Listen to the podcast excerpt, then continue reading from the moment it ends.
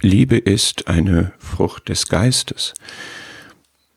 Galater 5, Vers 22 zählt das auf und an erster Stelle dieser Frucht steht die Liebe. Die Frucht des Geistes aber ist Liebe. Und dann folgen die weiteren Früchte. Liebe ist also eine Frucht. Liebe ist nicht ein Werkstück.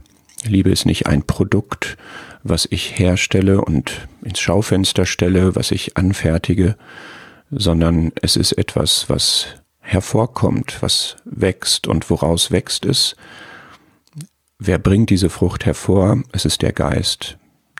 Es bin also nicht ich mit meinen Bemühungen, es ist der Geist, der in mir ist, der Heilige Geist, den ich als Person in mir habe.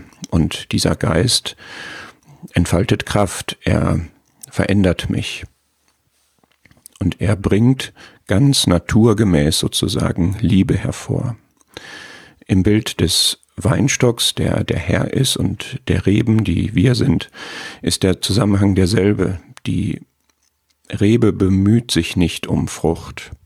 Die Rebe tut selber nicht etwas, um Frucht hervorzubringen, sondern sie wird durchströmt von diesem Lebenssaft des Weinstocks, an dem sie ist. Und es ist ein ganz natürlicher Vorgang, dass dann eine Rebe, die am Weinstock ist, auch Frucht hervorbringt. Die Frucht des Weinstocks.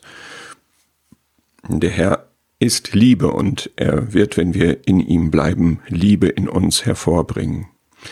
Unsere Aufgabe ist, in ihm zu bleiben, diesen Zusammenhang nicht zu unterbrechen, dem nichts entgegenzustellen, uns dem nicht zu verschließen, uns nicht dagegen zu sperren, dass Liebe in unserem Leben hervorkommt. Und es gibt viel, was wir dem entgegensetzen können. Insbesondere unser Egoismus ist das.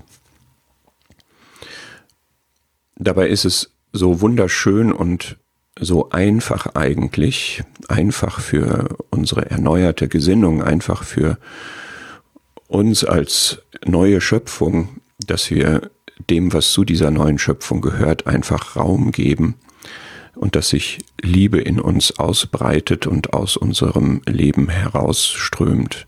Bleibt in meiner Liebe, bleibt in dem Bewusstsein, dass ich euch liebe, das sagt der Herr.